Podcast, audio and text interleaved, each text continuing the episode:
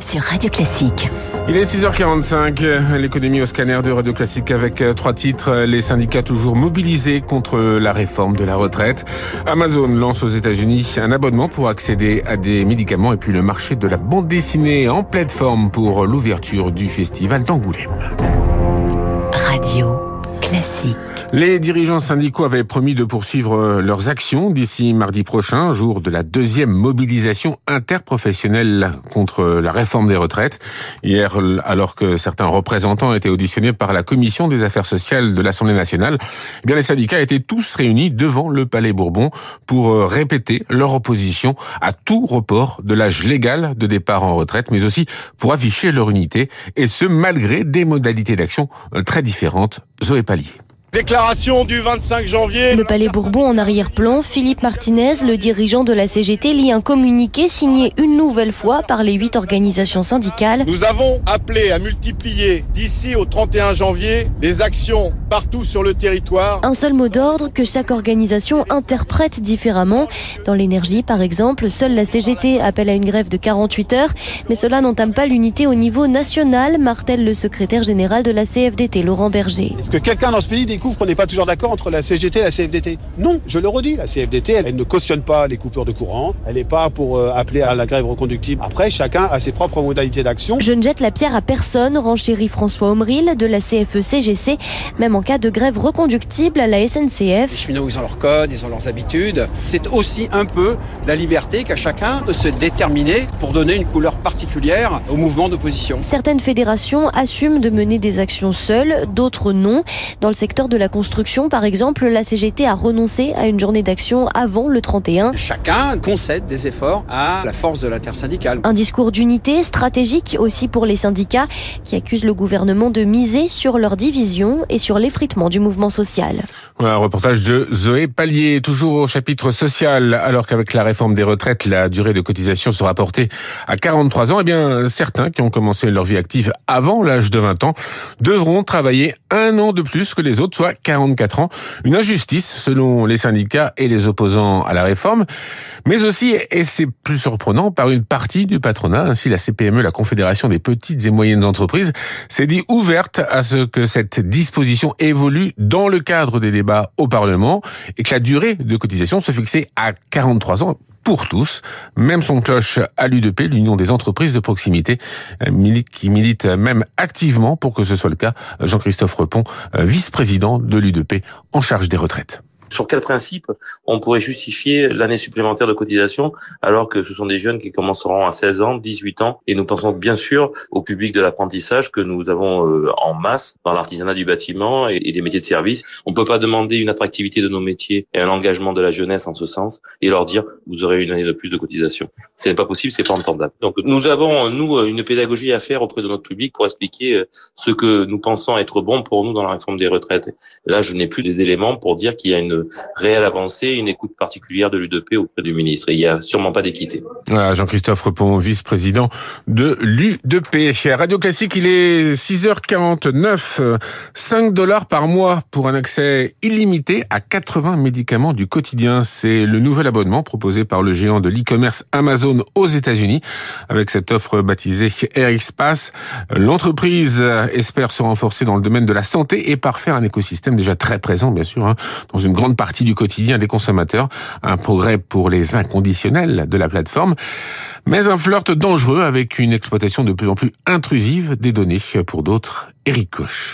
Amazon, c'est de la vente en ligne, bien sûr. C'est aussi les assistants vocaux, des vidéos en streaming et donc désormais une pharmacie en ligne. La firme de Seattle a créé un écosystème complet installé dans le quotidien de millions de consommateurs et ce n'est que la face émergée de l'iceberg, explique l'économiste Philippe Moiti. Amazon est quand même le champion mondial du traitement intelligent des données. Sur ce domaine-là, Amazon fait plus que Google, Microsoft et IBM réunis. Amazon agrège ainsi des milliards de données qu'elle revend à des fonds d'investissement, des assurances, des banques Or, pour souscrire à RxPass, il faut fournir des ordonnances, donner sciemment ces informations de santé. Ça peut être inquiétant, ça lui donne la capacité d'avoir une compréhension de nos comportements. Un jour, peut-être qu'Amazon se lancera dans les assurances. Et là, il aura effectivement des données très intéressantes pour sélectionner ses clients, ajuster la tarification au risque que représente chacun. Le géant compte sur cette nouvelle offre pour attirer jusqu'à 150 millions de clients américains. En revanche, ce modèle aura du mal à s'exporter en France, assure l'avocat Alexandre Regnault. Pour exploiter un site internet qui vend des médicaments, c'est réservé aux pharmaciens et ça doit être adossé à une officine de pharmacie physique. Avec RxPass, Amazon poursuit sa croissance dans le domaine de la santé. L'année dernière déjà, elle a racheté One Medical,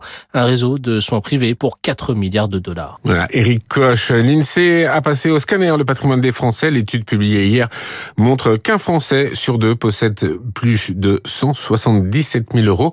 Chloé Juel, les Français se sont enrichis au cours des trois dernières années. Oui, la tendance est à la hausse. Le patrimoine brut des ménages a augmenté de 6,7% entre 2018 et 2021. Une hausse globale, mais une répartition très inégale au sein de la population. 92% de ce patrimoine est détenu par la moitié des Français les mieux dotés et ces inégalités perdurent dans le temps, souligne l'INSEE. Autre enseignement de cette étude, c'est dans l'immobilier que se constitue principalement le patrimoine de la population. Deux Français sur trois sont propriétaires, qu'ils aient fini ou non de rembourser leurs prêts. Après les actifs immobiliers, ce sont les actifs financiers qui représentent 21% du patrimoine de la population. Là encore, les inégalités sont très marquées. Au moins 150 000 euros pour les mieux dotés contre 400 euros maximum pour les moins aisés. Pour le reste, le patrimoine des Français se répartit entre leurs voitures, leurs bijoux ou encore leurs œuvres d'art. Merci Chloé Juel. Sur les marchés financiers, la crainte d'une récession un peu déprimé les investisseurs hier. Le Dow Jones et l'indice S&P 500 à Wall Street sont restés quasiment inchangés. Le Nasdaq a perdu 0,2%. À Paris, le CAC 40 a cédé 0,1% à 7043 points. L'euro est à 1,09$. Le pétrole 86,20$ sur le baril de Brent de la mer du Nord. Il est 6h52. Le festival d'Angoulême fête ses 50 ans et se tient à partir d'aujourd'hui et jusqu'à dimanche. Les années passent, mais les bulles et les dessins séduisent toujours plus. Un marché qui garde une belle santé et qui a su se réinventer entre l'explosion ces dernières années des mangas, mais aussi la montée en puissance des romans et des essais graphiques. La bande dessinée affiche une santé de fer. Ainsi, l'an dernier, sur les 4 milliards d'euros de recettes réalisées par le secteur du livre neuf, la moitié est réalisée par la bande dessinée. La pandémie a contribué, bien sûr, au regain d'intérêt pour ce format et cela ne fait que se renforcer depuis. Analyse Karine Leclerc, directrice éditoriale bande dessinée pour les éditions Nathan.